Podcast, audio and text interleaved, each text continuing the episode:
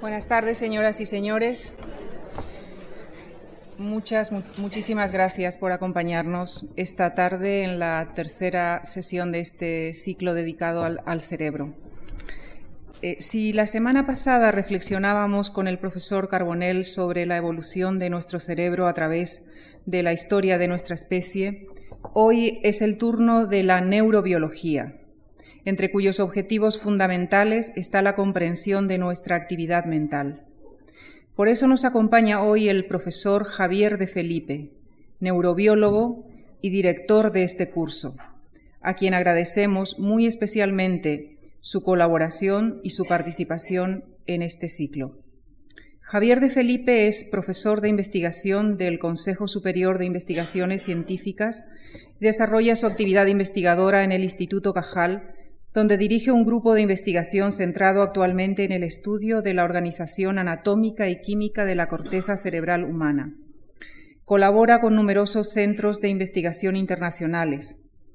Ha recibido su trabajo diversos galardones, entre los que citamos eh, el premio, el prestigioso premio Crick Cortical Kudos del Club Cajal de Estados Unidos. Ha sido el primer investigador español en recibir este premio. Sus publicaciones científicas suman más de un centenar, a las que hay que añadir libros, publicaciones de divulgación, colaboraciones en monografías y volúmenes colectivos. De hecho, la semana próxima aparecerá el último libro del que es editor, Paisajes Neuronales, es su título.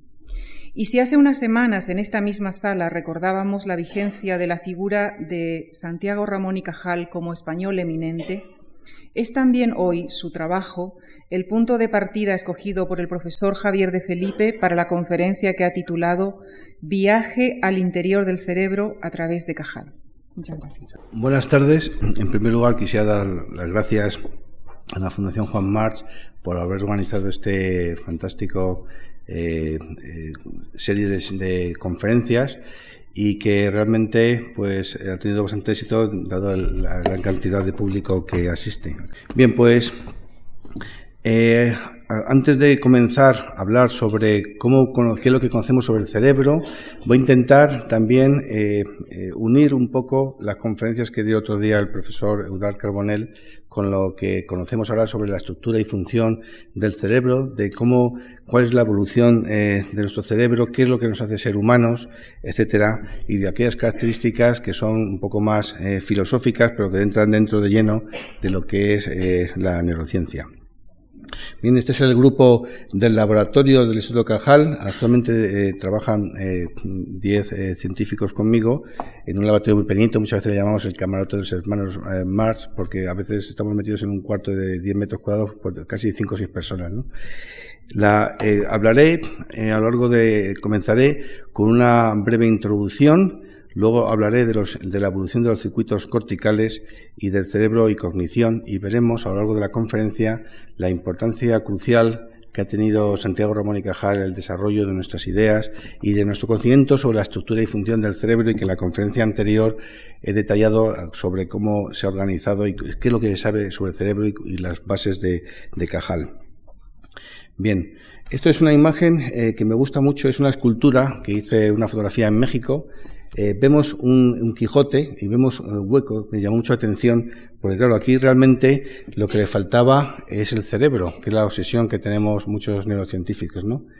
Porque el cerebro es realmente la esencia de, nuestro ser. Nosotros somos nuestro cerebro y aquí es el cerebro el que nos hace ser eh, humanos y es lo que la que pero es bonito porque muchas veces ves estas esculturas y ves realmente reconoces una figura humana aunque está hueca pero es realmente el cerebro lo que nos hace ser humanos, no el, esqueleto. ¿no? Bien, pues la corteza cerebral, que es la estructura que, recobre, que recubre perdón, todo lo que es el cerebro, es el, sitio, la estructura de elección de muchos teóricos y experimentalistas, porque es, por su implicación directa en diversos aspectos del comportamiento de los mamíferos y porque es la estructura más humana del sistema nervioso, como veremos a continuación. Es el sitio donde su actividad está relacionada con aquellas actividades o capacidades que distinguen al hombre de otros animales. De ahí el interés que tiene el estudiar lo que es la corteza cerebral. Bien, esto es eh, una imagen, aquí esto es un sitio precioso en, en Bérgamo, Aquí vemos el reflejo, lo que está viendo nuestro, a través de nuestro ojo, a nuestro cerebro, lo que nos llega, pero lo que le voy a mostrar a continuación es que realmente lo que estamos haciendo nosotros no es ver, no estamos viendo el mundo exterior como en sí, o sea, no, es, no es una realidad, es la, eh, la, realidad, es la realidad que nos da nuestro cerebro, es una interpretación del cerebro. Entonces hay dos tipos de objetos visibles, los que emiten luz propia y los que la reflejan. Y el color de estos depende de los aspectos de la absorción. Y es muy importante hacer énfasis que nuestra capacidad de ver el mundo está dentro de un rango muy pequeño del espectro óptico, o sea, de la, de la visión. Es decir, nosotros ahora mismo creemos que estamos viendo todo lo que se puede ver en el universo y no, solamente estamos viendo dentro de una pequeñísima longitud de onda y hay algunos animales que están más hacia acá y otros más hacia allá y ven perfectamente en la oscuridad o en otros eh, tipos de situaciones. Es decir, que eh, nosotros que muchas veces hablamos de la realidad, no, no, no, estamos viendo la realidad. Es, lo que hace nuestro cerebro es una interpretación del mundo externo. Y esto es un ejemplo que me encanta, eso lo he cogido, vamos, de la, esto está en internet. Y aquí vemos claramente, todos pueden observar que esta zona de aquí aparentemente es más clara que esta, pero esto realmente no es así. Y esto se voy a demostrar rápidamente. Si yo tapo esto y tapo también la parte de arriba, vemos que es una estructura absolutamente homogénea. Es nuestro cerebro el que nos está diciendo que esto es distinto a esto cuando tú quitas este artilugio, como veremos aquí otra vez, una vez más. Si le damos otra vez, perdón, le damos aquí, vemos claramente cómo eh, esta zona aquí parece aparentemente más clara que esta. Y aquí no hay ni truco ni cartón, simplemente nuestro cerebro el que nos, nos hace ver que eso es así. Este es otro ejemplo muy interesante. Aquí vemos unos eh, eh, puntos de color eh, rosa que se encienden y se apagan. Si ahora se fijan en la, en la, zona central, se quedan fijos, verán de repente que se convierte en verde y no, está en verde, simplemente parece verde. Y si siguen fijos en, esta, cruz, verán también que desaparecen, que va como que, es una partícula de color verde que va dando vueltas alrededor de esta imagen. Es decir, eso es otra ilusión de nuestro cerebro. Esto para aquellos que nunca hayan visto, o lo que hayan visto ya lo van a reconocer inmediatamente, y los que no, si yo la dibujo, o sea, trazo lo que estamos viendo aquí, que es un perro, ya todo el mundo a partir de ahora, para siempre van a reconocer esta imagen. Y esto es, por ejemplo, ahora mismo le paro, le vuelvo a dar, y todo el mundo va a reconocer otra vez al perro, aunque no, no tengamos el trazo, y eso es debido a que nuestro cerebro, hay una parte del cerebro que es la corteza eh, temporal en donde estos objetos se, eh, se graban y se, y se, reconocen. Y a partir de ahora, cuando vayan a una conferencia y alguien les ponga un, este perro, lo van a reconocer de una forma inmediata, pero si nunca lo han visto antes, es sorprendente. O sea, es decir, es una muestra de cómo nuestro cerebro también es capaz de aprender de una forma extraordinaria la visión, ¿no? Otra de las eh, cuestiones muy interesantes que hay es, y que luego hablaremos al final sobre el cerebro humano es la capacidad de que, tenemos para categorizar objetos en los primates. Eh, entonces, eh, pues podemos saber de una forma casi instantánea reconocer entre objetos que son animales y otros objetos, o comida y otros objetos, por ejemplo, independientemente de la forma. No lo mismo una araña que un perro, por ejemplo, y lo podemos reconocer de una forma casi instantánea. Así hay pruebas de, de, neurociencia cognitiva que son muy interesantes, que te ponen un ordenador enfrente de una pantalla y te ponen imágenes de es una animal versus una, un otro objeto que no sea animal. ¿no? Entonces esto se pone de una forma eh, rápida y es espectacular la rapidez que tenemos nosotros y los primates en reaccionar. Y se ha visto, por ejemplo, que entre, para reconocer entre un animal, y no solamente esa imagen tan clara como esta, se, pone, se puede poner mucho más difusa, mucho menos clara, y aún así lo reconocemos. Y es probablemente a lo largo de nuestra evolución hemos sido capaces de desarrollar esa, capa, esa capacidad en nuestros, los cerebros de primates de reconocer animales versus otras cosas por nuestro, el bien de la evolución, ¿no? Bien, pues esto es una imagen eh, muy interesante que estaba publicada en el Science, que hablaban sobre la capacidad que tiene el cerebro de procesar información rápida. Esta es la retina, cuando llega un mundo, eh, una información compleja, tarda 20 milisegundos, va de aquí al tálamo, del tálamo a la corteza visual ya han pasado 40 milisegundos, de aquí pasa a otra área, la V2, la, la eh, PIT, luego pasa a la corteza temporal y así sucesivamente, y aquí vemos el retraso el tiempo que tarda, que son milisegundos, aquí son 120 milisegundos, cuando uno decide qué es lo que va a hacer y luego al final emite una señal a la mano y luego a la médula espinal para que el, músculo mueva y da un joystick y tengas una respuesta. Y han pasado 180 milisegundos. Entonces, eh, fíjense, desde que ves el objeto hasta que se pasa todo este procesamiento de información, han pasado 180 milisegundos, que eso es poquísimo, es una décima de segundo, o sea, rápidamente lo reaccionamos, pero esto es extraordinario, es una capacidad que hemos adquirido a lo largo de la evolución de una forma extraordinaria, porque como veremos, lo curioso, y por eso he puesto esta imagen, y lo veremos al final como conclusión, que estos trabajos actuales de neurociencia cognitiva muchas veces se interpreta como la corteza una estructura absolutamente homogénea, como una tabla, que todo es igual y que el único retraso que hay aquí es el retraso sináptico que hay en el traspaso, en el paso de información de un sitio a otro, ¿no? Y lo curioso de todo esto es que esto es en el macaco, pero en el hombre se ve que hay un retraso de 50 milisegundos cuando se hacen experimentos similares. Es decir, ese retraso eh, se propone que es debido a que el cerebro humano es más grande. Entonces hay un retraso en la, en la, reacción del cerebro humano. Entonces es simplemente porque es más pequeño o por otras cosas. Es la pregunta que iremos eh, hablando a lo largo de la conferencia. Bien, pues otro de los aspectos que son eh, de otros estudios fundamentales actualmente es cómo nuestro cerebro es capaz de eh, unir las, percepciones sensoriales y tener una imagen coherente, o sea, una eh, del mundo exterior, algo que sea que nos indique lo que estamos viendo, ¿no? Cuando vemos estas imágenes, antes de una jirafa y un árbol, realmente el cerebro no ve en una zona la jirafa y el árbol con estos colorines o cuando se están moviendo.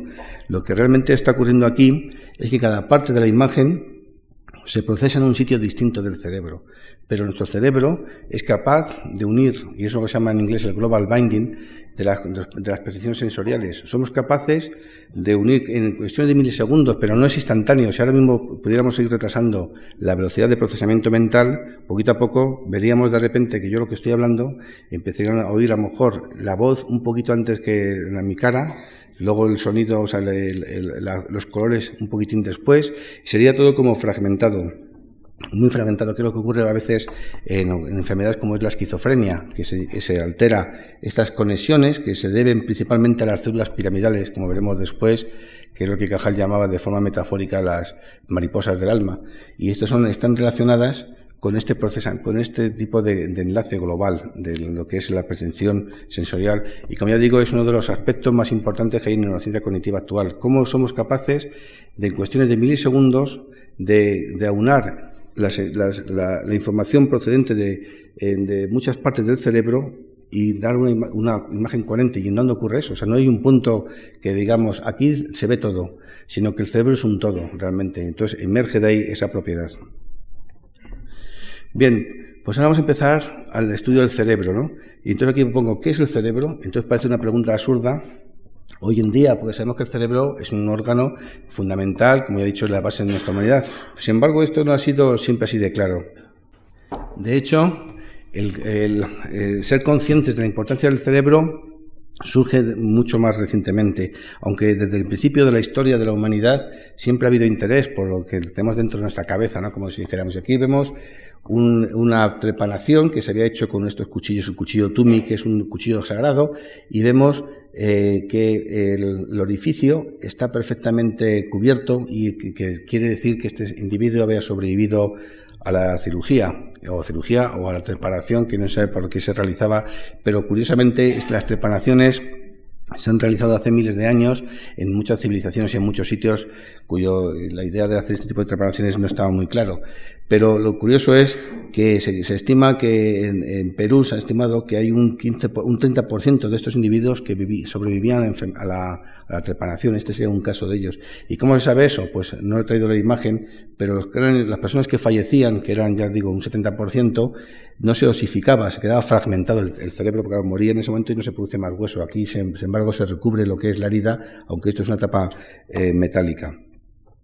Bien, pues el descubrimiento del, físico, perdón, del médico eh, galeno de que, la, que no siempre la, muerte sigue cuando uno tiene epilepsia y se abre, y se abre el cerebro, no siempre el individuo se, se muere. Eso dio lugar a que muchos eh, eh, eh, médicos de aquel tiempo empezaran a hacer cirugía de la epilepsia, abrir el cerebro para liberar de espíritus o de otros daños. ¿no?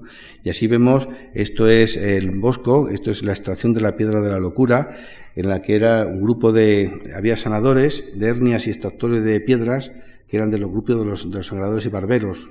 Iban pueblo a pueblo y, ganaban muchísimo dinero basándose en la ignorancia también y la, magia negra y en la superstería. Y entonces aquí el Bosco lo que hace es, burlarse de estas creencias ¿no? que tenía la gente algunos individuos de que realmente cuando uno estaba loco o tenía epilepsia, una pequeña incisión que te hacían en forma de cruz en el cerebro, te extraía una, piedra, un objeto y te y sanabas, ¿no? Y así, esto a lo largo de, los siglos ha ocurrido en, en, de esta historia y aquí el, el médico persa Racés, que era uno de los médicos del siglo de oro de la medicina árabe, comenta en, un libro suyo, dice, algunos de los curanderos milagrosos afirman sanar la epilepsia y hacen una abertura en forma de cruz en la parte posterior de la cabeza y simulan extraer algo que ya tenían anteriormente en la mano. Entonces dicen, tengan cuidado y cuando hagan esa operación, fíjense en las dos manos, que, porque si no hacían un truco y te enseñaban una piedra, ¿no? Y luego le cobraba. Entonces él advierte a los estudiantes que hay que tener mucho cuidado con los curanderos estos porque había trampa. Bien, entonces Galeno fue también el, que habló de los tres principales componentes del intelecto, que era la imaginación, la razón y la memoria, y que se localizaba en la sustancia eh, cerebral, pero nada más, sin decir en dónde, sino que estaba ahí, en el, cerebro. ¿no? Y fueron los padres de la Iglesia, eh, de el obispo de Mesa, Nemesio y San Agustín, en el siglo IV y en el siglo V, que propusieron que estas capacidades se localizaban en los ventrículos del cerebro, es decir, dentro del cerebro, en lo que son los ventrículos eh, cerebrales. ¿no? Y aquí vemos, este es el primer mapa de localización cerebral de la historia de la humanidad, es precioso, ¿no? porque aquí vemos, este es un, mapa de eh, Gregor Reich, que era un cartujo que propuso que las, estas partes de aquí del cerebro se localizaba el, el sentido común, Aquí más atrás era la, la, razón y más atrás la memoria y el movimiento.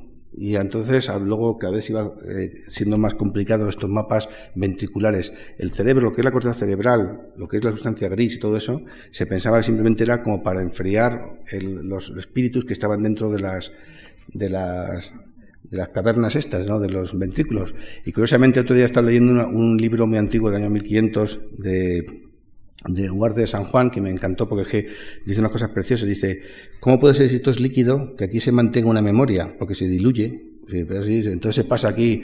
Y dice, yo sin embargo siempre me acuerdo de mis padres. Dice ese tipo de pensamientos, ¿no? Entonces tenían, sospechaban que aquí no estaba todo muy, muy claro, ¿no? Bien. Y así, estos mapas se iban cada vez complicando, pero si, se fijan, siempre es el mismo mapa más o menos, eh, basado en Gregor eh, de este eh, cartujo, y va cada vez siendo más sofisticados, incluso no he traído otro, que hay uno que era espectacular, que te ponen, aquí se encuentra Los Ángeles, aquí no sé quién, y te localiza unas localizaciones increíbles, ¿no? Bien, y esto entonces, a lo largo de la historia, es curioso porque, claro, no todo el mundo pensaba que en el cerebro como una zona de que se localizaban las funciones, aunque eso fue la Iglesia Católica el que empezaba, inició, ¿no? Y, bueno, después de Galeno. Y aquí, así por ejemplo, en, el, en esta obra de, de Shakespeare, eh, dice, dice, dice, dice, dime dónde se engendra la imaginación, o en el corazón o en la cabeza. Es decir, eso que llamaban parte del corazón, o lo que los egipcios pensaban mucho también, era que se encontraba en el hígado, lo que era el sentido común, la memoria. Pues cuando le partían el corazón, era porque era aspectos cognitivos, ¿no? De hecho, existían los, cuando se decapitaba algunas personas, como podían caminar durante unos, unos segundos o se podían mover, hablaban de los, me parece que se llaman cefalóforos o algo así, y eso eran individuos que andaban con la cabeza en la mano. Entonces hay historias muy bonitas y curiosas, dicen que había hasta cefalóforos que andaban hasta 6 kilómetros. Entonces, incluso el obispo de París, cuando le cortaron la cabeza, se fue al Sena andando desde la, catedral, se fue andando. Entonces, claro, entonces, entonces eso hablaba, claro, había una, una disociación entre lo que es la mente y el cerebro, ¿no? Esto ya nos vamos acercando a 1627, esto es de Giovanni Battista de la Porta, y esto es precioso porque aquí eh, era un observador, ¿no? Entonces dice, bueno, dice, aquellas personas que tienen una cabeza muy grande, dice, tienen también un sentido común muy grande, son muy inteligentes, igual que los perros que tienen un hocico muy grande tienen un buen olfato. Entonces, claro, dice, claro, un olfato, si hueles muy bien, tienes mucha nariz, un cerebro muy grande, pues, y entonces dice, y sin embargo, aquellas personas que tienen una cabeza muy chiquitita, pues son, dice, tienen muy poco cerebro, muy poco sentido y, menos, y menos cerebro y sentido común. Igual que, por ejemplo, como son las gallinas, ¿no? Que son como muy, muy, muy bobas, ¿no? Como si dijéramos, ¿no? Y así empezaron a relacionar entre formas, cabezas y lo que es la condición. Como ya comentábamos, claro, ahora mismo esto nos hace, nos reímos, pero en aquel tiempo nadie se reía, claro, porque uno dice, ¿por qué esto va a ser así o no va a ser así? Entonces ya empezamos a pensar en el tamaño del cerebro. ¿Y por qué?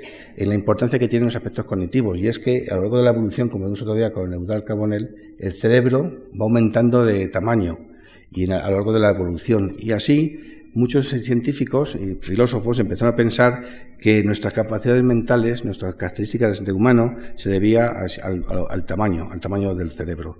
Y esto no estaba tampoco muy claro, y así eh, Rudolf Wagner fue uno de los pioneros en estudiar los cerebros de los grandes eh, hombres, de los famosos. Era como el Lola de ahora, pero en cerebro, ¿no? Era estudiar, era aquellas personas que eran absolutamente eran artistas, escritores, reyes, etcétera, pues querían ver qué, era, qué es lo que tenían de excepcional estas personas en comparación con otros que eran más torpes, entre comillas. ¿no? Entonces, eh, eh, Warner tenía eh, Gauss, el famoso Gauss, el físico y químico Gauss, era conocido entonces porque era un extraordinariamente, inteligente y era amigo de Barnett y le cedió su cerebro, dice, cuando se muera, dice, puedes estudiar mi cerebro para ver qué es mi cerebro, ¿no? que es un cerebro excepcional. Entonces, eh, Barner eh, publicó que el cerebro de Gauss tenía muchísimas circunvoluciones, dice más de lo normal. Entonces, claro, todos aquellos, entonces muchos científicos empezaron a pensar, ah, pues mira qué interesante, el cerebro es eh, tamaño y forma. Entonces vamos a ver si el cerebro, por ejemplo, de los matemáticos, de los físicos, pues tiene más circunvoluciones por aquí, etcétera, ¿no? Y así se empezaba a, pensar sobre estas, estas hipótesis. Y surgieron las primeras colecciones de cerebros. Este es un, banco de cerebros de la Society de, eh, Antropología Americana, donde se coleccionó cerebros que iban desde 2 kilos 12 gramos, que es un montón, el cerebro medio tiene un kilo 400, pues había cerebros de 2 kilos hasta cerebros de solamente un kilo, como veremos, el doble. es increíble, ¿no? Entonces aquí vemos a Turgonev, que era un poeta y novelista ruso y que pesaba dos kilos 12. Luego hay, aquí están, hay reyes, hay juristas, médicos, de todo, ¿no? Y en esta colección iban coleccionando, y muy curioso, porque Retzius, que era uno de los científicos que, de los tiempos de Cajal, eh, como estaba también eh, consciente de este tipo de problemas, que lo que nos hace ser más inteligentes o menos inteligentes unos y otros, quiso eh, tener una iniciativa en su instituto eh, para que todos los científicos cuando fallecieran pues eh, cedieran sus cerebros para la ciencia.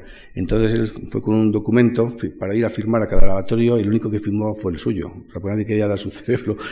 Pero fue gracioso, pero este eh, tuvo suerte y pudo coleccionar el cerebro de muchos eh, famosos. Y aquí vemos curiosamente a, Frank, Gall, que es el padre de la frenología, como veremos después, y estaba en el último de la fila, en el último de la lista, ¿no? como el suspendido, cuando fue muy famoso. ¿no? Y entonces aquí vemos que es un kilo de diferencia, lo cual eso hace pensar mucho. ¿no? ¿Cómo puede haber dos personas en esta lista de famosos que uno tenga un kilo más que otro de cerebro y un kilo cuando uno son miles de millones de neuronas y de conexiones? Y así, lo que, con esto quiero decir que existe una enorme variación en el tamaño. Hay cerebros, estos son excepcionalmente grandes, de un, kilo 760, y esto es un cerebro pequeño, de 860, y son individuos absolutamente normales. Existe una gran variedad, variaciones en el tamaño del cerebro.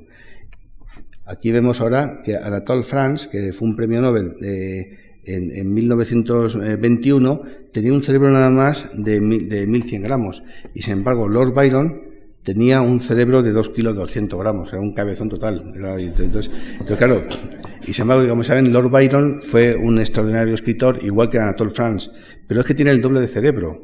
O sea, no era uno más listo, más inteligente, mejor novelista, mejor escritor uno que otro, porque tenía un cerebro más grande.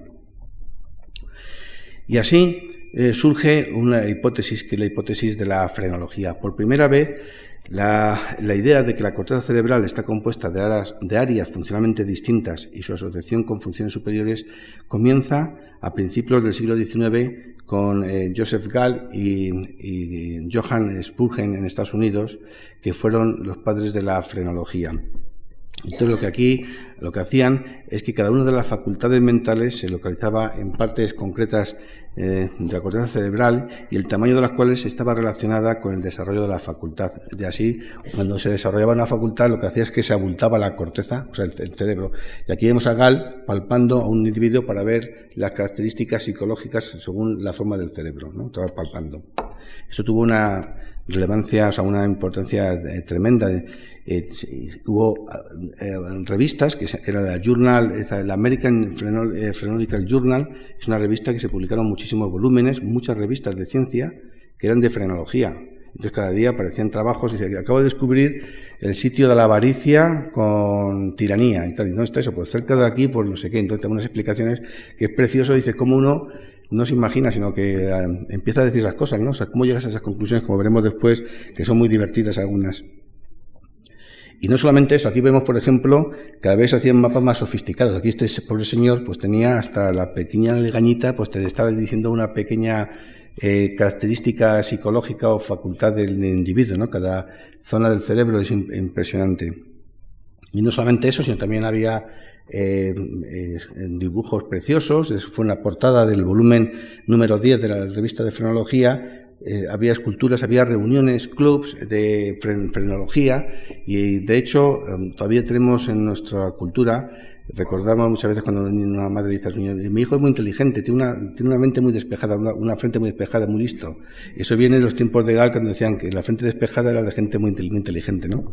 Entonces, aquí vemos esta imagen tan bonita de cómo se localizaban las funciones en cada zona del cerebro y vamos a ver por qué Gal decía que en esta zona de aquí, alrededor de la oreja, se, localizaba el espíritu destructivo. Entonces aquí vemos unos señores peleándose, aquí pegando tiros, están cazando, aquí jugando las cartas, todo lo que sea, así un poco de, de, machito, vamos, como si dijéramos.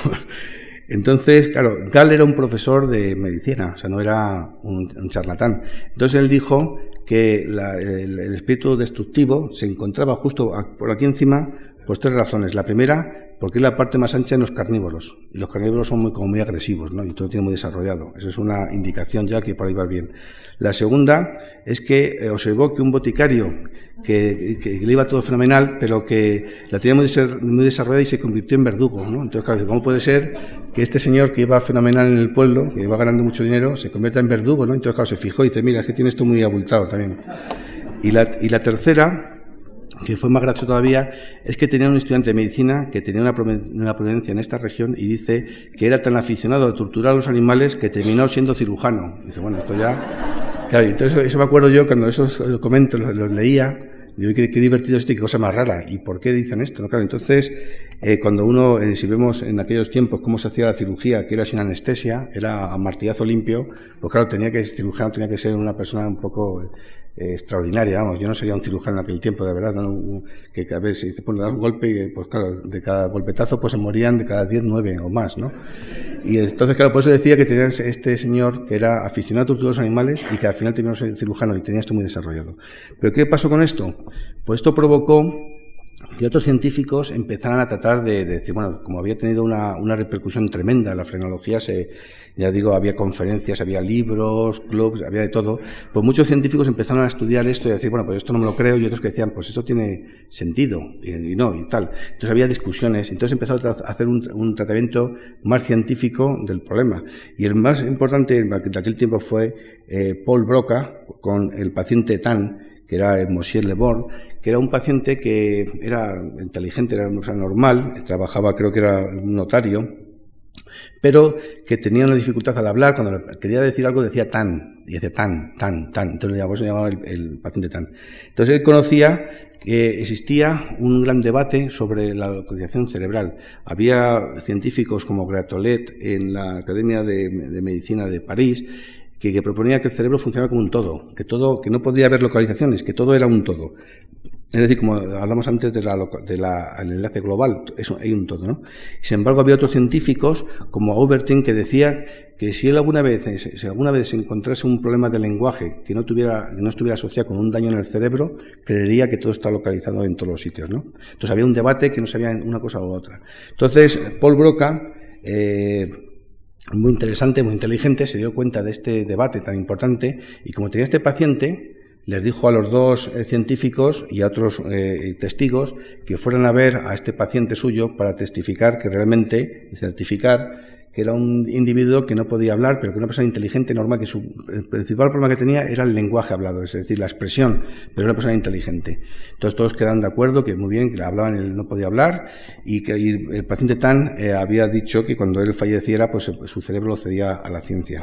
Entonces aquí se descubrió, cuando murió Tan, en el BOR, que tenía una lesión eh, aquí en el cerebro, en la zona que ahora se conoce como el área de Broca, y que esto representa actualmente la primera, eh, la primera región del cerebro que se relacionó con una función concreta, que es el lenguaje. En todo caso, fue espectacular. Ya el debate, que si todo era un todo, había localización, ya había una zona del cerebro que estaba relacionada con el lenguaje en el hemisferio izquierdo y ya empezamos a localizar de una forma mucho más científica. Entonces ya los científicos, los médicos empezaron a dar cuenta en las guerras que cuando uno recibía un golpe, un disparo en la corteza, en la corteza occipital, pues se quedaba ciego. Entonces había una ceguera debido a que aquí se encontraba la visión y así sucesivamente. Y un caso de los más conocidos es el caso de Phineas Gage, que fue eh, mucho más importante porque ahí ya no eran funciones sensoriales o funciones como el, habla, la, visión, la audición, sino eran con aspectos del, comportamiento. Gage era eh, una persona que trabajaba en los ferrocarriles, tenía 25 años, una persona absolutamente normal, eh, trabajaba perfectamente y tuvo un accidente y una explosión y una barra de hierro, esta de aquí, le atravesó el cráneo a través de la, base del cerebro y le salió por la parte de arriba y eh, sobrevivió. Pero claro, eh, pasaron varios meses, intentó ir a trabajar después del accidente, sacaron la barra y resulta que entonces le echaron, y le echaron simplemente porque Gal ya no era el mismo, había cambiado absolutamente, ya no tenía el mismo carácter, era una persona que se, que se había hecho pues como un niño, era un eh, pues eh, grosero, insultaba, antes era una persona educada, le mandaron a hacer una cosa y no quería, decía, ah, la no la gana, y se marchaba, volvió, y este señor quién es, y era el mismo, simplemente que había tenido una lesión. Entonces, eh, Harlow, que era un médico eh, que le estaba muy interesado por este caso porque era, se sabía lo del lenguaje, la visión más o menos, pero claro, lo que es otras cosas mucho más difíciles de, hablar, como es eh, los aspectos de, educativos, de comportamiento, de relación social, que tuvieran una localización cerebral, eso era más peliagudo, claro, eso es una cosa mucho más mística. Y claro, y ese señor era un cambio radical. Y además, Gage ya dejó de trabajar de, obrero y se dedicaba a dar conferencias por ahí, iba con su barra, y entonces hablaba en los, en los circos y eso, ¿no? Entonces decían, aquí el hombre de la barra de hierro, iba por su barra y hablaba y le preguntaban, se reían, decía cosas y veía que reaccionaban. Y luego cinco años después murió y Harlow fue a hablar con la madre de él para decirle que si podía señorear el cadáver y ver en su cráneo. Y entonces él hizo una reconstrucción y hablaba de la corteza orbitaria, de la parte basal del, del lóbulo frontal que había sido dañado y que ahí en una zona que estaba relacionada con el, con el comportamiento. Entonces eso fue otro avance en la. Otro avance importante en el conocimiento de la localización cerebral fue la cirugía de la epilepsia. Aquí vemos a Penfield, que era uno de los cirujanos que más aportaron al desarrollo de la cirugía de la, de epilepsia. Y aquí vemos un cerebro actualmente cómo se opera y en los tiempos de lo que hizo Penfield, este es un paciente que se le abre, aquí es la zona del cráneo que se va a abrir para localizar el foco epiléptico, esta es la exposición del cráneo, y aquí lo que hacía Penfield era, un paciente ya despierto, es decir, se le duerme para abrir el cráneo y luego se despierta para eh, tener una, lesión cerca del área de Broca y querían saber si había un, tumor, por ejemplo, que también se hace actualmente, si tienes que resecar una zona del cerebro, tienes que ver si esa zona está relacionada o no con una función importante como esta que llaman elocuente, ¿no? que puedas, que puedas eh, eliminar una zona del habla, por ejemplo. ¿no? Y así, estos son los puntos que estimulaba eh, Penfield y aquí el paciente empieza a decir, dice, oigo algo familiar, dice, no sé qué es, o sea, pero está despierto, ¿eh? Y de repente dice, ah, sí, veo una, una señora que llama a su hijo, dice, pero ¿qué hago yo aquí? Se queda un poco confuso, ¿no? Porque, porque está, estaba haciendo una, estaba viendo y estaba oyendo cosas en, el quirófano, pero no es consciente del quirófano, simplemente es consciente de ese mundo, o sea, te estaban estimulando. ¿no? Lo que hizo Penfield fue una cosa muy importante, que es lo que se conoce como el, el homúnculus somatosensorial y el homúnculus eh, motor, que esto se ven en todos los libros de, medicina actualmente, pues fue un, estudio clásico, en donde vemos cómo nuestro cerebro está representado la parte sensorial y la parte motora. Vemos que la parte motora, las manos, que es en lo que más se ha desarrollado a lo largo de la evolución, como día hablaba eh, Eudal, eh, los dedos, la pinza, vemos aquí que la representación está distorsionada. Hay mucha más parte del cerebro dedicada a la mano, porque nos hace falta mucho más por la sensibilidad, por el manejo, que por ejemplo eh, las piernas, que vemos aquí muy poco, muy poco desarrollada. Y así lo que realmente nuestro cerebro lo que ve es una representación del homúnculus eh, somatosensorial así, con unas manos grandísimas, y lo que es el homúnculus eh, motor, también con una mano grande, es la lengua así. es decir, esto es lo que nuestro cerebro ve de nuestro cuerpo. O sea, cuando uno, si no se puede hacer unas pruebas en la, en la, espalda, que vemos aquí la espalda está un poco desarrollada, o muy poca sensibilidad, para discernir entre dos puntos, menos de un centímetro, no me acuerdo cuando solamente uno ve, crees que tienes un solo punto y te están dando con dos. Sin embargo, en la cara tienen que ser una, mucha mayor proximidad, ¿no? porque tenemos un mayor, mayor número de aparatos sensoriales, mayor representación en el cerebro.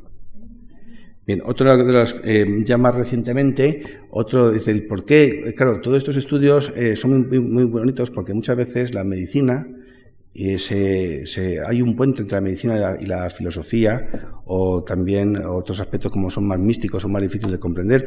Y es un ejemplo muy bonito de actual de un trabajo que apareció en Science, y era una paciente que tenía ilusiones que son eh, los viajes astrales, la salida del cuerpo, eso que muchas veces oímos que es como cosas así de fantasía, y era una zona del cerebro, aquí, que cuando se estimulaba, pues lo que el paciente ve es que se eleva sobre la cama y ve a los, a los médicos de arriba, ¿no? Y así dice la paciente, dice, me veo en la cama desde arriba, pero te veo mis piernas y la parte de abajo del cuerpo. Dice, estoy flotando unos dos metros sobre la mesa, dice, sobre la cama dice, cerca del, del, techo. Y yo, yo estoy al paciente y estoy hablando, y esto fue, se hace poco, vamos allí en Suiza. Y es una zona que estaba relacionada con esta zona de aquí. Y lo que hace el cerebro en esta región es que, eh, es, como dijéramos, unir información sobre la sensación de movimiento ¿eh? y, y, la, y, experiencias visuales. Entonces uno te, crees que estás viendo desde arriba y que te estás moviendo. Eso es así de sencillo. Claro, pero el que, el que lo tiene en ese momento no está pensando que es una, algo de imaginación, no es un sueño, reconocemos todos un sueño, pero esto son realidades, esto es la realidad de ese momento. Entonces cuando yo tengo, de hecho hoy mismo cuando estaba en el laboratorio estaba hablando con un compañero que había tenido un, una, un viaje astral de estos otro día, se había tomado una medicina que le dijeron no sé qué y de pronto se vio sentado encima de la mesa así viéndose así, ¿no? Entonces, madre mía. Entonces, me dice, entonces pues, lo dijo al otro médico, dijo no te tomas esto porque esto te está dando unas alucinaciones bestiales, ¿no? Y él, pero sin embargo él dice que lo había visto, pero vamos, real, ¿no? Bien, y ahora lo que mm, ya conocen ustedes, que es con la con eh, aparatos que existen ahora mismo muy sofisticados, como el PET, en el que se pueden localizar las funciones cerebrales ya sin cirugía y sin lesiones. Antiguamente eran a través de lesiones y otra vez mucho más difícil. Ahora vemos, por ejemplo, que cuando se leen las palabras se estimula esta zona de una forma más, cuando se oyen palabras esta, esta es cuando se piensa sobre palabras y aquí cuando se habla sobre palabras. Es decir, que existe, que nuestro cerebro crea patrones de actividad y que hay una localización cerebral de funciones eh, cognitivas. ¿eh? Entonces, claro, esto luego también tiene su, historia, porque claro, esto no es que, este, esta es la zona que está haciendo la lectura, sino es la zona que más se está activando cuando uno está leyendo. Pero realmente, o sea, es, decir, que al final todos tienen razón. Hay una localización, pero es todo un, es un todo. Aquí lo que ocurre es una mayor actividad en comparación con el resto. Bien, entonces ahora ya Después de este repaso así de localización cerebral y todo esto, entonces llegamos a la microorganización del cerebro. Entonces, ¿qué tiene, qué tiene la corteza cerebral? ¿Qué es lo que hay dentro? O sea, ¿cómo se ha estudiado esto? ¿Qué es lo que, qué es lo que conocemos? ¿no? Entonces, para aquellos que no, sean, no estén familiarizados con la neurona, las células nerviosas tienen un cuerpo celular, se llama el cuerpo, y luego tienen varias prolongaciones, es como un árbol, que se llaman dendritas, que son varias. Eh, ¿Se puede bajar un poquito más la luz? Porque a lo mejor sí se puede, se, llaman eh, dendritas, que son varias prolongaciones. Luego tiene una única prolongación, que es el axón, que es a través del cual sale la información a otras eh, zonas del cerebro, y también tiene lo que se llaman las eh, colaterales, que son a través de las cuales forman conexiones locales con otras células. Pues bien, ¿Cómo, cómo, se empezó a conocer el estudio del cerebro? Y aquí vamos a hablar un poquito de Cajal. Bueno, pues antes de los estudios de, Golgi y de Cajal se conocía muy poco sobre la estructura del cerebro este es Kelliker, que fue un famoso histólogo de aquel tiempo, y este es un libro, un clásico que se publicó en 1852, eh, justo cuando nació Cajal. Y vemos que los tipos de neuronas que había en el cerebro eran muy simples. Células que no tenían prolongaciones, otras que tenían prolongaciones, no se conocían los tipos morfológicos, las conexiones, todo era pura imaginación, especulación, puesto que no existían métodos adecuados para estudiar el cerebro. Y la teoría más eh, común de cómo funcionaba el cerebro, que era la lógica, era que el cerebro formaba una estructura, había una red, que las células nerviosas formaban una red en que las neuronas iban de un sitio a otro, eh, perdón, las conexiones, se forman, el, impulso nervioso iba de un sitio a otro a través de una corriente, que era el de la red nerviosa. Aquí vemos un dibujo de dos células nerviosas que están unidas a través de las dendritas. Estas prolongaciones que me digo es como un árbol eh, un árbol, y el paso de información de un sitio a otro era a través de una continuidad. Y aquí fue en 1873 cuando una revolución empezó a ocurrir en el estudio del, del cerebro y fue eh, con la reacción enera de 1863 con, de, Golgi. Este es el pueblo donde nació Golgi, que veremos muy parecido donde nació Cajal. Esta es la casa donde nació, un pueblo pequeñito de montaña.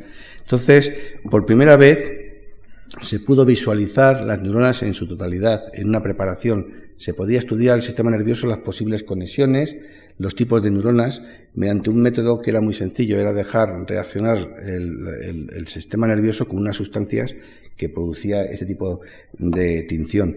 Y propuso, que esto es lo curioso, es que el sistema nervioso forma una red, una red, pero no, o sea, Gerlach, el primer Gerlach, era, eh, hablaba de una red, eh, pues, bueno,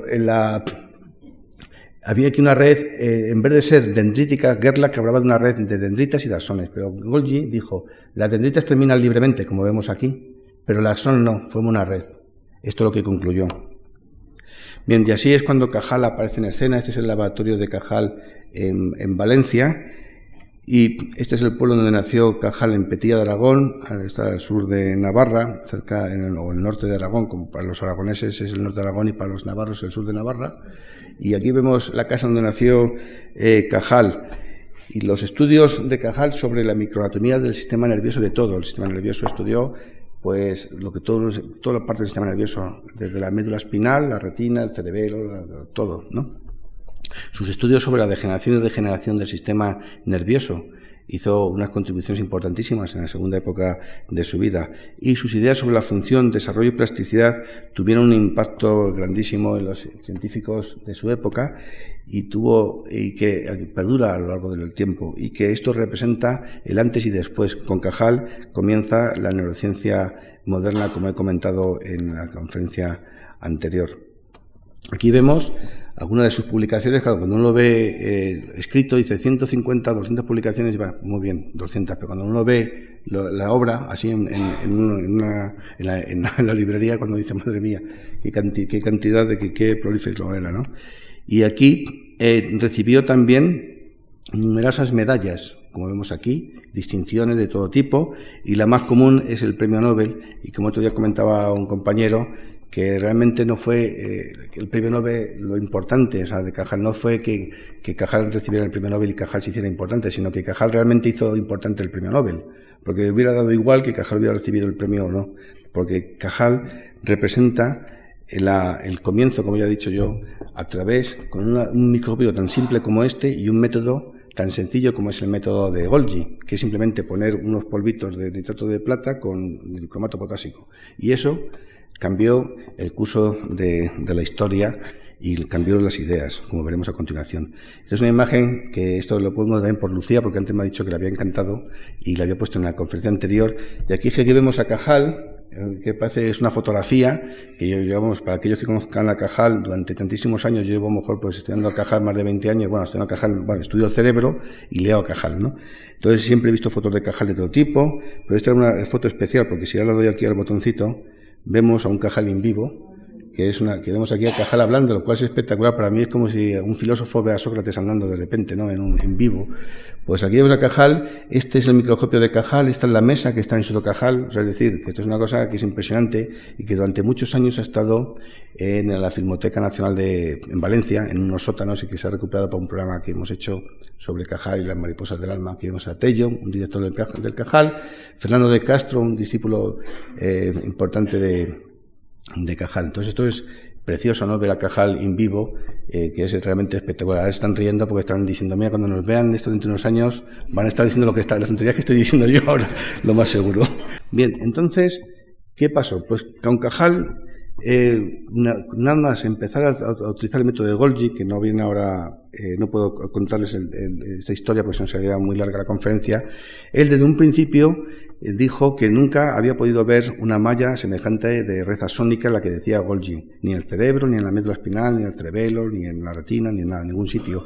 Y lo curioso de todo esto es que esto lo hizo en tan solo un año. Cuando Cajal descubre el método de Golgi tenía solamente, había pasado un año se dedicaba a otras cosas y no conocía el método de Golgi por otros motivos, y cuando empezó a utilizar el método de Golgi, enseguida, en el primer año, se da cuenta de esto.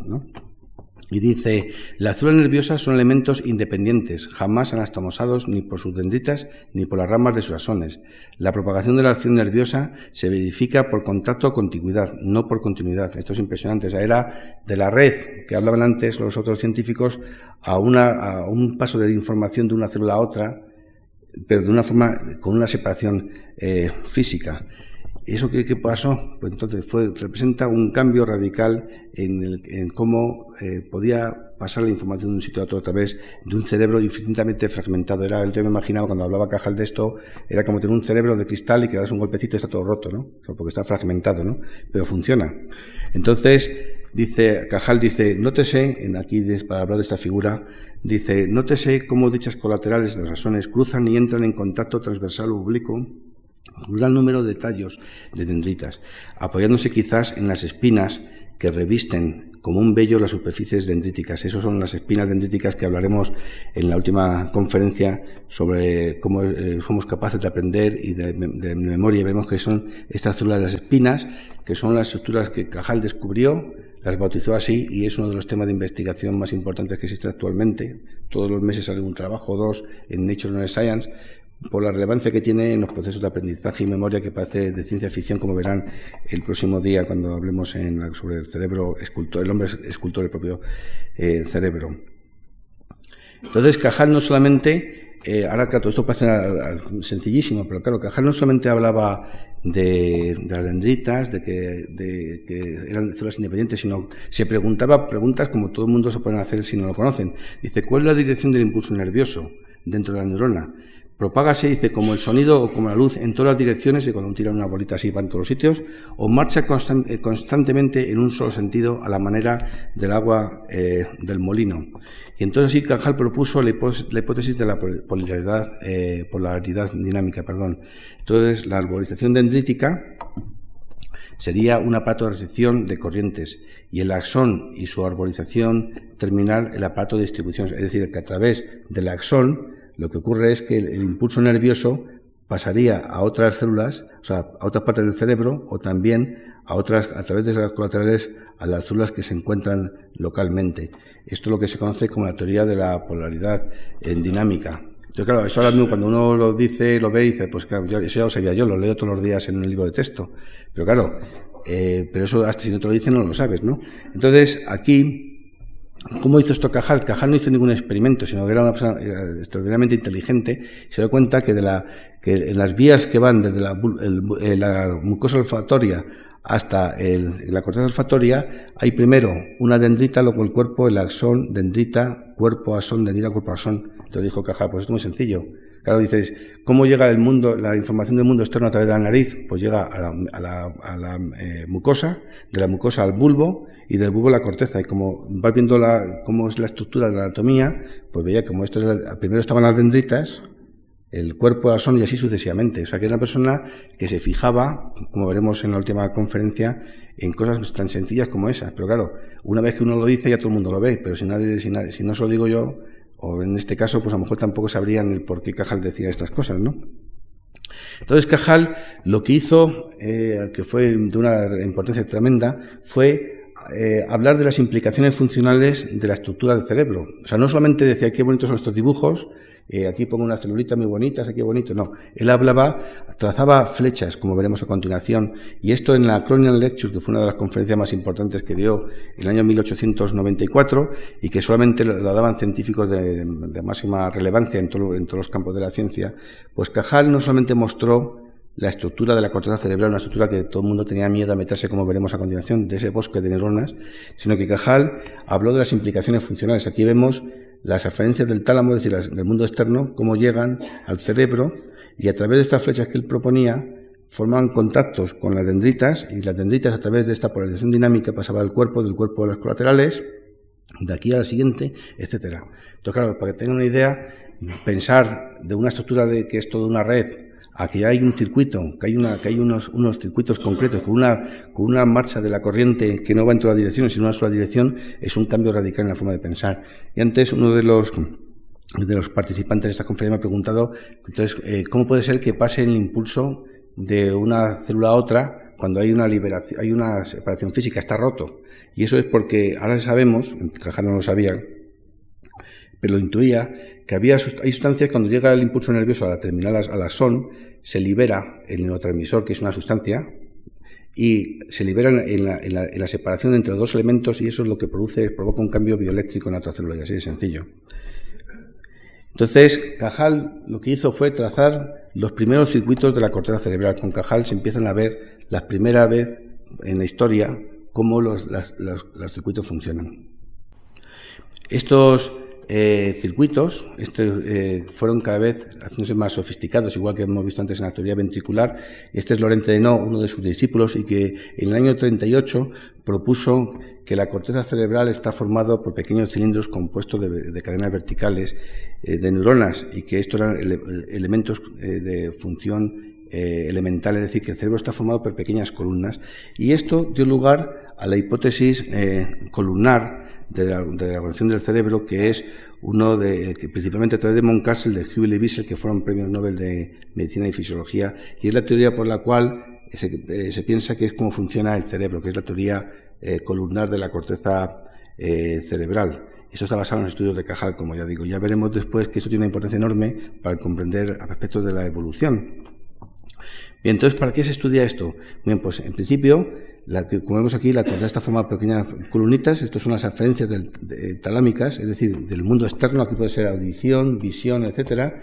Llegan aquí al cerebro y se forman en estos circuitos una serie de conexiones que luego hablaremos sobre ellas. Pero lo importante, la importancia que tiene para nosotros es que cuando este, este flujo de información se interrumpe porque hay una, lesión o, cualquier otra cosa, lo que da lugar es obviamente a una alteración de las funciones del cerebro, que puede ser el retraso mental, la demencia, la enfermedad de Alzheimer, la esquizofrenia, la epilepsia. Y por eso es uno de los temas de investigación que más se desarrollan actualmente en el mundo, es conocer cómo son estos circuitos en el, cerebro normal para luego conocer cómo ocurren todas estas enfermedades que afectan de una forma dramática a gran parte de la población nuestra, ¿no? Y cada vez avanzan más. Y no solamente eso, entonces una forma de ayudarnos es como otro día hablamos también del ordenador. Ahora lo que se está tratando es de simular, o sea, de ver estas eh, conexiones anatómicas y tratar de estas columnas, pasarlas a un ordenador, que es uno de los proyectos que estamos haciendo que se llama el Blue Gene, en que cientos de científicos de todo el mundo estamos intentando eh, eh, saber, conocer la estructura y función de unas pequeñas columnas para poder luego simularlo con un ordenador, con el sueño de que algún día estas columnas puedan imitar de funciones o podamos ver cómo se altera en la enfermedad de Alzheimer, en la esquizofrenia, etcétera. Bien, entonces ahora vamos a ver la evolución del cerebro y la especialización del cerebro humano. Entonces, cuando esto es una imagen muy bonita en el retiro, todos conocerán porque somos de Madrid, este, cuando imagen, veo esta imagen, me llevé a mi perrita y a, Alba, y aquí es mi ojo y este es el ojo de, Alba. Entonces, esto es simplemente para pensar que nosotros vemos lo mismo, el mundo externo es, igual, pero sin embargo la realidad es distinta. Depende de nuestro cerebro, esto es el cerebro de un perro, esto es de una jirafa, este es el cerebro humano. Entonces, ¿Qué tiene de especial la, corteza, la neocorteza humana y cómo se diferencia de otras especies? O sea, el mundo externo no es el, como ya hemos mostrado antes, no es el mundo que nosotros creemos que es, es el mundo de nuestro cerebro, es el mundo humano, los perros tienen su mundo, la jirafa su mundo, las abejas tienen su mundo, o sea, no hay una realidad eh, eh, de todo, eh, que une a todas las especies, es una realidad cerebral, la realidad de cada cerebro, ¿no? Hasta las, eh, las lagartijas y los, y los reptiles tienen, tienen corteza cerebral. Y aquí vemos, aquí este, eh, la, en la lagartija, vemos que el, cerebro tiene eh, una corteza cerebral formada por, tres, por una corteza lateral, dorsal, dorsomedial y, y la medial. Y vemos que está formada por tres capas, una capa muy densa, una pocas células, muy densa y pocas células. Bueno, pues esto es una corteza que luego en los, en los mamíferos aparece la corteza en el hipocampo y la corteza eh, olfatoria. Y vemos aquí una corteza que aparece nueva, que es la neocorteza, que por su aparición tardía se piensa que es una de las funciones, que lo largo de la evolución es lo que nos ha hecho ser lo que somos ahora mismo. ¿no? De hecho, uno de los grandes eventos de la evolución es la expansión y diferenciación de los mamíferos, representa dos de los principales eventos de la evolución del cerebro. Vemos aquí desde la zarigüeya al gato, chimpancé y al hombre, cómo nuestro cerebro va creciendo. De hecho, es curiosísimo, pero aquí vemos que esto es la sustancia blanca, es sustancia gris teñida con el método de Niesel. En el hombre, eh, el 85% de nuestro cerebro es corteza cerebral y sustancia blanca. Es impresionante, ¿no? Entonces, ¿qué ocurre aquí? Pues en la, evolución de los mamíferos lo que ocurre es que la, corteza se hace mucho más grande, como he visto antes, todo lleno de, corteza, más que otras estructuras. Esto da lugar a, algunos científicos y también eh, de forma también popular a pensar que durante la evolución lo que ha crecido es nuestra neocorteza y lo demás ha reducido con la evolución. Y esto no es así. Cuando se hacen estudios eh, alométricos eh, de, los tamaños, se ve que la neocorteza en el hombre ha aumentado un 156 veces el hipocampo y la corteza entorrinal, que está relacionada con esas funciones de memoria y que antes he que son más primitivas, parecidas a la de los eh, lagartos, por ejemplo, aumenta cuatro veces. La amígdala 4,5 y lo que ha disminuido es el bulbo olfatorio, que es 40 veces más pequeño. Ha ido disminuyendo o sea, con la evolución, el bulbo olfatorio. Y por otra parte, en los animales más primitivos, entre comillas, porque ya como el otro día hablamos con Eduard Cabonel, no hay animales más primitivos, menos evolucionados. Estamos todos en la misma evolución, lo que pasa que nos hemos divergido, hemos ido en, direcciones distintas, pero los animales más sencillos, que tienen menos capacidades o menos, que hacen menos funciones, su cerebro se caracteriza porque está sobre todo formado por corteza sensorial y motora. Sin embargo, ya en, el, en los primates y sobre todo en el hombre, lo que aparecen son extensiones muy grandes de corteza relacionada con la asociación. No hay una función concreta, no, está relacionada con la visión o con la audición o lo que sea, sino que son cortezas asociativas que asocian muchas cosas. Entonces, el problema, aquí viene el problema, el problema que tenemos actualmente y que es un gran debate. Entonces, en la, en la neocorteza Existen eh, un conjunto similar de neuronas y de elementos que en cualquier parte del sistema nervioso y en cualquier especie. Es decir, dos tipos principales de neuronas, que son las neuronas de proyección y las interneuronas, eh, tres tipos de células gliales, astrocitos, oligocitos y microglía, dos tipos de fibras nerviosas, extrínsecas, intrínsecas y vasos sanguíneos. Es todo igual.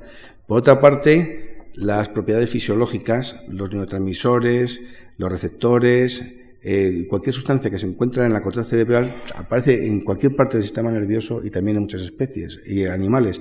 Incluso, por ejemplo, la mosca tiene sustancia como el GABA, que es un neurotransmisor inhibidor perfectamente igual que nosotros, es una mosca. Entonces la pregunta es, ¿cuál es el sustrato neuronal que hace que las personas sean humanas? Esa es la gran eh, pregunta, ¿no? O sea, ¿qué es lo que nos hace ser lo que somos, ¿no? Entonces, en el año 1980 hubo un trabajo muy importante que de, Powell, en Rocker Jones y Powell, que publicaron en Brain, una prestigiosa revista, y lo que hicieron era contar el número de células en pequeñas columnas, basándose en estudios de Laurent Hainaut y de Moncassel y de Juve Levise, que la corteza está formada en mil columnas. Dijeron, vamos a estudiar las columnas, cuántas células hay en distintas especies el ratón, la rata, el gato, el mono, el macaco y el hombre. Y en cortezas tan distintas como la motora, somotosensorial, la frontal, parietal y temporal, es decir, con funciones muy distintas. Y entonces encontraron que el número absoluto de neuronas era aproximadamente 110 en todas las áreas en todas las especies. Entonces ellos propusieron que la estructura intrínseca de la neocorteza es básicamente mucho más eh, uniforme de lo que se pensaba previamente y que la diferencia de los distintos animales, como vemos aquí, se debe nada más a diferencias en el número de columnas y, por tanto de conexiones, nada más, porque básicamente todo es igual. Entonces, esto es un estudio que a todo el mundo eh, nos encantó, incluido a mí mismo cuando yo leí esto, porque claro, eso quiere decir que cuando tú estudias una rata o un ratón puede extrapolar los resultados al cerebro humano, porque al final lo que queremos conocer cómo es nuestro cerebro humano, porque es enfermedad de Alzheimer, en, esquizofrenia, y no aprender cómo un, ratón se come el queso, pues no nos interesa, ¿no? Nos interesa conocer lo otro. Entonces, claro, esto es fenomenal para el científico en general. Y así, en teoría, se piensa que el circuito es básicamente igual y que, y que cuando tú tienes una corteza cerebral tan simple como es la de una zarigüeya, con pocas columnas porque es un cerebro pequeño, cuando llegas al cerebro humano, que eso está hecho a escala, lo único que hay básicamente es un aumento del número de cilindros, de unidades de información, es decir, de unidades que procesan información, de conectan entre sí. Eso es la hipótesis eh, general y eso realmente la gran mayoría de los científicos actualmente piensan eso. Eh, entre, los, que dicen que no, estamos nosotros, pero la mayoría es así. ¿Y cuál es el problema? Pues el problema está que en la evolución, perdón, que en los mamíferos hay 4.300 especies de mamíferos y que solamente se ha estudiado muy pocos cerebros realmente, en detalle. Siempre estudiamos el ratón, sobre todo la rata, y ya está. El gato a veces, ya, ya casi no, el macaco un poquito y el cerebro humano menos todavía. Y así existen estos errores de concepto, que esto es un cerebro humano, este es el delfín, aquí vemos una cabra, este es el... Entonces, la idea que habrán oído muchas veces, incluso en los libros de texto, si ahora van a su casa y empiezan a ver eh, los libros de texto, dice, ¿qué es el cerebro humano? Pues se caracteriza porque tiene muchas circunvoluciones durante la evolución. Pues eso no es cierto, el cerebro humano tiene un número de circunvoluciones intermedio entre otras muchas especies. Tenemos la cabra, por ejemplo, aquí, que tiene muchas más circunvoluciones que nosotros. Este es el león marino, este es el delfín, esta es una excepción que siempre se pone, el delfín menos el delfín, pero hay muchas otras excepciones. Por ejemplo, la cebra. Estas son colecciones que les contaré. Y esto es un manatí, que es una cabeza, es un, eh, mamífero acuático en Brasil, que es curiosísimo porque tiene un cerebro tremendo, muy grande, casi bastante grande y es liso. Es como el cerebro de una rata. Entonces los lisencéfalos, no es solamente de, roedores, porque también hay primates que tienen el cerebro liso. O sea, es una intervención errónea. Y por esa razón, nosotros tenemos, estamos haciendo una colección con el museo. Tengo amigos en el zoológico, y aquí estoy yo hace unos años, aquí está Alba, mi perra, y lo que vamos haciendo es coleccionando cerebros de especies eh, raras que mueren por razones, bueno, que mueren por razones humanitarias, que vemos el cerebro de una jirafa, y esto realmente es espectacular cuando uno empieza a ver cerebros que uno no está acostumbrado a, ver, y que realmente ves unas estructuras absolutamente distintas. Y así, esto es el cerebro, una corteza humana, Ahora pongo, si les pongo aquí una jirafa, es curiosísimo, aparecen unos grupos de células aquí rarísimos, y si ahora les pongo un ornitorrinco, aquí vemos que la densidad de neuronas es tremenda y muy distinta. Entonces, el número de células, que es básicamente uniforme en todas las especies, es erróneo. Eso es una, sin embargo, es curioso que todavía esto sigue en la literatura y sigue el run run de esto. Y dice, oye, pero si es que esto, mire usted, si aquí no, esto es el grosor de este corte y este es igual, las fotos son iguales, y aquí no hace falta no hace falta ni contar. Se ve evidentemente que hay muchas más células que aquí, pero bueno, eh, seguimos ahí con la cuestión. Esto es un mayor aumento en el ornitorrinco y en el hombre. Vemos la enorme densidad de neuronas y esto significa, otro tema que ya hablaré a continuación, que aquí las dendritas son más estrechas porque está, lleno, está todo como muy abarrotado. En el cerebro humano las dendritas son más grandes, hacen falta más espacio porque hace falta más conexiones, como ya contaré en un momento. Entonces, esto es un eh, cerebro muy bonito y me gusta mucho porque este es un cerebro de delfín y este es el humano, es una corteza muy, muy rara, parece como estuviese así como encogido. Entonces, ahora hacemos una sección coronal a, a, este nivel y aquí a este nivel, vemos el cerebro humano y el cerebro de la, eh, del delfín, que vemos muchas más circunvoluciones, vemos que aquí la corteza es mucho más ancha, aquí hay mucho más que esta, y vemos la estructura del cerebro que tiene muchos giros, y es semejante a lo que es una, una poligiria, que es una enfermedad en algunos niños que tienen este tipo de alteración, que son con retraso mental o tienen epilepsia y mueren nuevamente, pero vemos aquí este cerebro con polimir, que es muy parecido al del delfín, y es que tiene muchísimas circunvoluciones, es un problema del desarrollo. ¿no? Entonces, ahora vemos a mayor aumento esto, vemos que la corteza humana es así, de grande, y la corteza del, del, del, delfín mucho más pequeñita, hay menos neuronas, y lo curioso es que aquí prácticamente no hay capas. Me han preguntado, oye, ¿no se acaba aquí esto? Y dice, no, que, que aquí se acabó. Entonces aquí hay una capa que es la capa cuarta, que existe en los mamíferos, en los, eh, en los primates, por ejemplo, y en roedores, pero no están en los cetáceos. Es una diferencia muy notable. Eso como ejemplo les pongo nada más. Entonces, claro, el otro día hablábamos eh, eh, de la evolución del cerebro, de las huellas de la Etoli, de las Trapithecus. Entonces, no cabe duda que a lo largo de la evolución hemos ido aumentando de tamaño en el cerebro, desde que empezó el hombre, el, el, el Australopithecus afarensis, que el otro día hablaba Carbonell, y del paso a por el, Homo erectus y el Homo sapiens ha habido un incremento a lo largo de tres millones y medio de años en el tamaño del cerebro y eso es lo que se pensaba antes del tamaño del cerebro relacionado con la evolución. Pero hemos visto que eso no es, así. Entonces la pregunta actualmente es qué pasa a los circuitos eh, cerebrales para haber sido capaz el hombre de haber llegado a la Luna y haber el Homo sapiens, el haber dejado la huella en, en la superficie de la Tierra. Esto es el Homo sapiens. Entonces esto es extraordinario. O sea, esto es una cosa extraordinaria de pasar, de empezar a caminar erguido, a de repente ser capaces de inventar un aparato tan complicado como es una nave espacial y llegar a, la Luna. Eso es espectacular. Entonces, y esto es a través de nuestro cerebro. Entonces, ¿qué es lo que ha pasado en nuestro cerebro? ¿Qué es lo que podemos estudiar aquí? ¿Qué es lo, cómo se, qué es lo que se ve? Bien, entonces vez volvemos a Cajal. Veremos a lo largo de la conferencia que, Cajal es como el Guadiana, aparece desaparece a lo largo de la historia porque está implicado, como ya he dicho, en la estructura y función del cerebro. Entonces, cuando Cajal eh, empezó estudiando pequeños mamíferos, cuando empezó a estudiar el cerebro humano, dice, sentía yo entonces vivísima curiosidad, algo novelesca, por la enigmática organización del órgano del alma. Y continúa diciendo, conocer el cerebro, nos decíamos en nuestros entusiasmos idealistas, equivale a averiguar el cauce material del pensamiento y de la voluntad, es decir, de cómo ese cerebro es capaz de crear estas magníficas eh, melodías, eh, por ejemplo, esto de Mozart, o este, eh, esto es la masía de Miró, o esta maravillosa pintura de Dalí, que es sobre de la imaginación. Esto es nuestro cerebro está creando. ¿Cómo es nuestro cerebro capaz de hacer esto? ¿no? Entonces, Decía Cajal, pareceme, eh, parecía improbable y hasta un poco atentatoria a la dignidad humana la opinión generalmente aceptada de que entre el cerebro de los mamíferos, el gato, el perro, el mono y el hombre median solamente diferencias cuantitativas. Vemos que el problema que habla Cajal en aquellos tiempos es el problema que tenemos ahora, o sea que seguimos con la misma cosa, ¿no? Entonces decía Cajal, pero el lenguaje articulado, la capacidad de abstracción, la actitud de forjar conceptos y, en fin, el arte de inventar instrumentos ingeniosos, no parecen anunciar la existencia de resortes originales, de algo, en fin, cualitativamente nuevo y justificativo de la nobleza psicológica del Homo sapiens? Se pregunta, ¿no? Y así dice, él pensaba que el cerebro era como un bosque, y como veremos aquí, esto es una foto de tomate en Alemania, un bosque precioso, que realmente es como un bosque.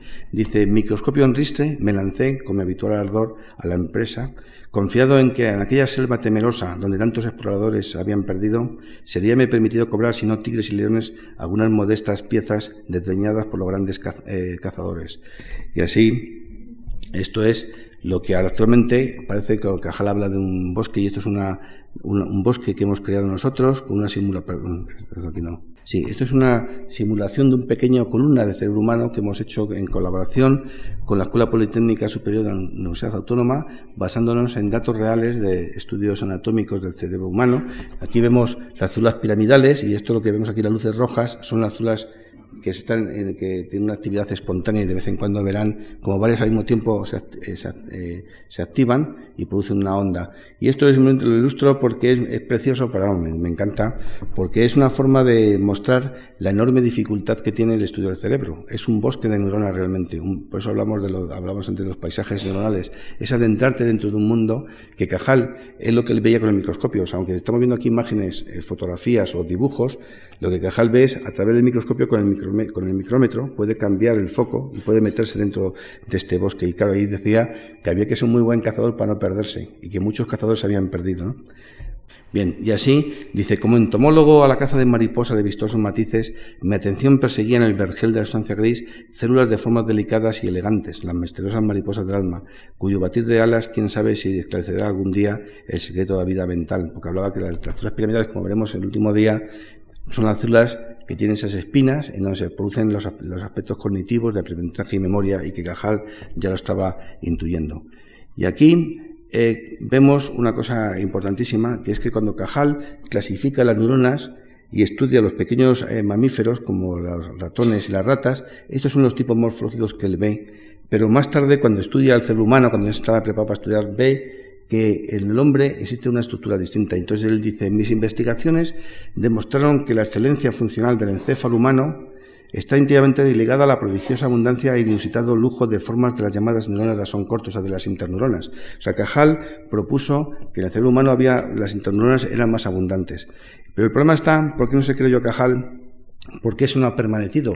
Y es que, como antes también he hablado en la conferencia anterior, el método de Golgi, que es precioso, pero es inconsistente, incompleto y no permite estudios cuantitativos. Entonces, una interpretación que muchas veces es difícil de, decir eso, ¿no? Dice, yo veo más, pero bueno, dice, bueno, pues, ¿has, hecho, has hecho estudios cuantitativos? No, porque no se puede hacer, entonces no te lo crees, ¿no?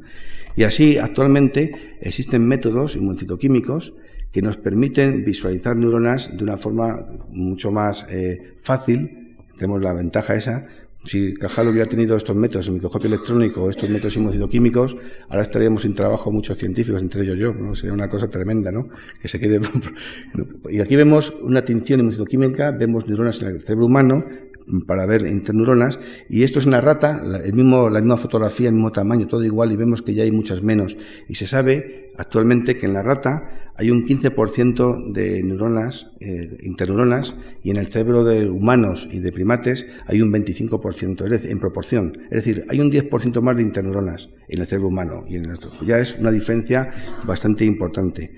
Por otra parte, eh, las células de doble bouquet, que es un tipo de interneurona que hay en, el, esto es un primate, que forman como una especie de cola de caballo, eh, se sabe ahora con mediante técnicas inmunocitoquímicas, porque con el método Golgi ya he dicho no se puede estudiar, que estas células forman una estructura microcolunar. Cuando hacemos una sección horizontal, lo vemos desde arriba, vemos que forman, estos son, cada una de estas manchas blancas es un tubo visto desde arriba. Entonces fue una estructura microcolunar impresionante en los primates. Entonces se piensa que estas células, eh, las células, las de doble buquet que vemos aquí como se ven contenidas inmunocitoquímicas, son muy numerosas y lo que están haciendo es en, colocarse entre las columnas eh, verticales, minicolumnas del cerebro, formando una estructura microcolunar y que estas son fundamentales para las funciones del cerebro. Pero sin embargo, esta estructura microcolunar solamente se encuentra en los primates, no hay en roedores. Ya es una diferencia eh, tremenda. Esto, entonces, ahora, ¿cómo se puede estudiar la, corteza? Y aquí vemos uno de los elementos principales, ya hemos dicho antes, es la célula piramidal, que es la mariposa del alma que hablaba eh, Cajal. Entonces, las células piramidales son las más numerosas, son las células que constituyen la principal fuente de sinapsis de excitados en el cerebro, son las que proyectan la actividad fuera del cerebro, o sea, toda la actividad que se, que se origina en la corteza sale a través de la son de estas células. Eh, son las células elementos clave en los mecanismos de enlace global, lo que estamos antes hablando de cómo se une la información de un sitio a otro. Y por eso el estudio de las células piramidales es fundamental. Entonces, ¿cómo se estudia? Pues aquí vemos las células piramidales.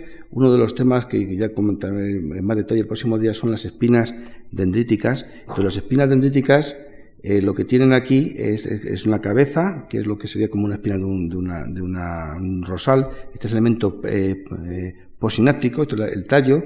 Entonces lo que ocurre es que cada espina se forma una conexión, como proponía Cajal que veremos el próximo día. Y aquí se forme uno. Entonces cada espina es igual a un contacto sináptico. Entonces si yo cuento el número de espinas, puedo saber el número de entradas de información que está llegando a esta célula. ¿no? Y así esto es el tallo, aquí vemos estas conexiones, cada espina tiene su conexión. Entonces, con esto, con esto tan sencillo como esto, se puede estudiar qué ocurre en distintas eh, áreas de la corteza cerebral de un, de un, individuo, por ejemplo, del hombre, y también se puede comparar la estructura entre otras especies. Por eso, al principio, cuando hablamos de la complejidad del sistema nervioso, de lo difícil que es estudiarlo, resulta que hay métodos bastante sencillos que nos permiten aproximarnos a conocer cosas sobre el cerebro humano que son impensables hasta hace poco tiempo, ¿no? y que con un poco de lógica se puede avanzar muchísimo.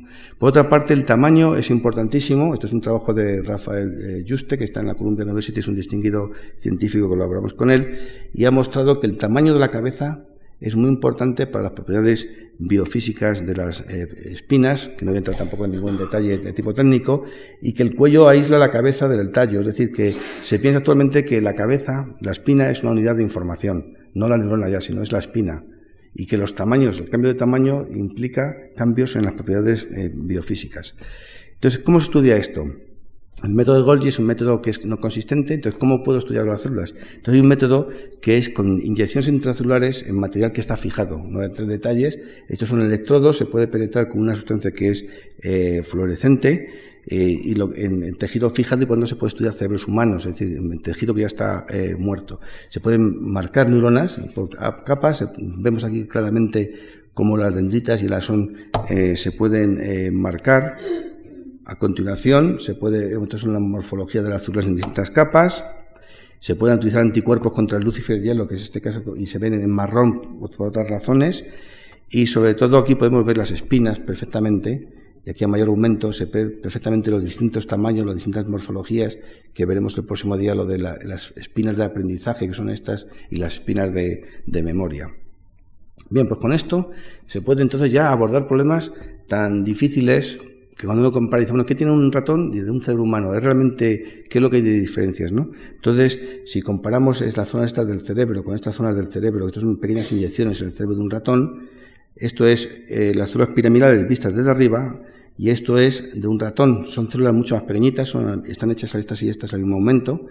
Entonces vemos aquí que el número de espinas de media que tiene una célula piramidal en el cerebro humano es de unas 15.000 espinas, mientras que en el ratón hay 3.000. Es decir, que cada célula piramidal, cada célula de estas que está implicada en procesos cognitivos en el cerebro humano, también en los ratones, tiene cinco veces menos número de espinas, lo cual que la capacidad de integrar información es muchísimo menor en un ratón. Lo que aquí está haciendo el cerebro humano, las neuronas, es integrar muchísima información, asociar muchas ideas, muchas ideas, vamos, mucha información. Eso es una cosa importantísima. No solamente es el tamaño del cerebro, sino que las células que, de ese cerebro son mucho más capaces de procesar información que de lo de un ratón. Y no solamente eso, si ahora vemos el tamaño de las espinas, vemos que las espinas en el cerebro humano son mucho más grandes que en el ratón. Me acuerdo cuando hicimos este estudio con Rafa, con Rafa Yuste en mi laboratorio, hicimos primero el análisis estadístico de los tamaños y vimos que era significativamente más grande el hombre. Y luego cuando dijimos, bueno, vamos a hacer una foto para ilustrar el artículo. Y cuando hicimos la foto vimos que era claramente más grande que esto que esto. O sea, una cosa que era evidente. Y le dijeron luego que para qué se hacía un estudio estadístico cuando era tan evidente. ¿no? Entonces, ¿qué significa esto? Que no solamente el cerebro humano tiene mm, eh, más espinas, mayor capacidad por célula para tener una actividad, sino que las espinas, el tamaño son distintos. Hay y por tanto, la forma de procesar información, las propiedades biofísicas son distintas, lo cual es otra diferencia muy notable e interesante. Y aquí volvemos otra vez a Cajal, vemos aquí las células piramidales, las conexiones de las células piramidales que ya he dicho antes, que son las que mandan proyección fuera, no forman unas conexiones eh, uniformes a lo largo de todas las, dando lugar a botones, sino que forman pequeños focos, pachecitos, como se dice en inglés, y que Cajal, curiosamente, cuando era profesor de anatomía, en la Facultad de Medicina aquí en, Atocha, esto son en, las pizarras. Es curiosísimo como Cajal hablaba de, esto como a los estudiantes cuando tenían entonces 20 años, ¿no? Y lo curioso es que, esto hace en el año 1980 eh, un premio Nobel pensó, hizo inyecciones aquí en el área 18 con un marcador de, eh, para marcar retrogradamente las células y veo, estos son los patrones de marcaje y decía que las células piramidales formaban en vez de tener un continuo, formaban como pachecitos, y que eso era un descubrimiento muy importante, y que lo habían visto en aquel tiempo y tal. Y no, no habían leído a Cajal. Y los estudiantes de Cajal, cuando hacía 100 años antes casi, pues ya sabían esto en clase, simplemente, no eran científicos. Entonces, pero es importante ver cómo una, una célula que está aquí, cuando proyecta aquí, los axones que van por aquí son lisos, no tienen, no tienen terminaciones. Cuando llegan aquí, forman una arborización. Eso es lo que es. Entonces, es decir, que lo que está ocurriendo aquí, que las células de una pequeña columna mandan información no a todas las regiones, sino que van dando lugar a conexiones específicas en ciertas zonas del cerebro. Eso es muy importante, como veremos después, para los aspectos cognitivos. Así, cuando vemos una imagen como esta, llega la retina, la primera imagen, luego llega el tálamo, del tálamo, que es la zona central del cerebro donde llega la información externa, llega la corteza visual, y en la corteza visual la proyección, o sea, la actividad se propaga a las otras zonas del cerebro, pero no de una forma continua, sino que realmente hay ondas de activación de zonas así que serían como esta. Esto es un, eh, un gráfico, pero vemos que realmente serían así, o sea, realmente como pequeñas zonas de, de inervación, ¿no? Bien, entonces aquí vemos el clásico mapa de Brodmann, bien conocido porque son las distintas citoarquitecturas, las distintas características. Esto está basado en las características citoarquitectónicas, son distintas. Entonces la pregunta es, es las células que están aquí eh, son distintas entre sí. O sea, ¿cómo son estas células? Es decir, eh, tienen eh, las fibras aferentes, las fibras que llegan del mundo externo y la estructura de las neuronas son iguales, o es simplemente un cambio en la, en, la citoarquitectura, es decir, en los que estén más capas o menos capas, una cosa así sencilla, ¿no? Entonces, lo que sabemos ahora mismo es que hay variaciones muy importantes en las, en las aferencias, en la llegada del mundo externo. Aquí vemos el sistema monaminérgico en la corteza frontal, en la corteza somatosensorial y en la corteza visual. Vemos aquí la densidad de fibras es muchísimo mayor aquí que aquí, que aquí y aquí mucho menos. Es decir, hay variaciones regionales clarísimas. Para el caso de las, de las neuronas que tienen tirosina y hidroxilasa, otro ejemplo, este es el cerebro humano, estos son neuronas que se encuentran en las capas profundas, existen variaciones muy grandes entre las distintas áreas del cerebro. Y cuando inyectamos el cerebro humano y vemos la morfología de las pirámides, de las células piramidales, vemos que la corteza visual son más pequeñas que la corteza frontal. La corteza frontal son las más, más complejas. Y ahora vemos, estudiamos las espinas, y entonces las células frontales tienen muchas más espinas que las cortezas de, temporal y que de las visuales. Es decir, que en el cerebro humano la parte más frontal son las células más complejas. Y eso tiene lógica porque aquí, como ya saben, es donde mayor ha evolucionado más nuestro cerebro, es la parte donde tenemos más asociación de ideas, es una zona de una convergencia tremenda de mucha información. Y ya estoy acabando. Entonces, ¿qué es? Eh, una de las grandes preguntas que tenemos actualmente es cuál es el impacto de estas variaciones regionales en las aferencias, en la estructura, en los circuitos, en los procesos cognitivos. Cuando nuestro cerebro se activa, esto no es un paso como se pensaba antes en las teorías cognitivas, de que todo es una tabla rasa, sino que del paso de aquí a aquí hay cambios estructurales muy importantes y que es lo que tenemos que conocer para ver cómo nuestro cerebro es capaz de procesar información de esta forma tan impresionante. ¿no? Y ya para concluir, esta última diapositiva, una imagen eh, preciosa, esto parece una cristalera de, una catedral. La conclusión, o sea, como resumen, el mensaje para que se vayan a casa, es que es probable que a medida que se realicen más estudios detallados sobre la estructura de la corteza humana, se descubran muchas más diferencias entre el hombre y otras especies. O realmente sí hay diferencias cuantitativas y cualitativas entre el hombre y otras especies. La idea de que el cerebro humano es solamente cuantitativamente distinto, no hay diferencias cualitativas y eso tiene que tener una implicación importante. Dice, no sabemos cuál puede ser el significado de todas estas variaciones estructurales cuando tratemos de correlacionarlo con las cualidades humanas o las de otras especies, pero creemos que estas observaciones representan un paso más para abordar el apasionante tema del estudio del sustrato neuronal que hace al hombre ser humano. Muchas gracias.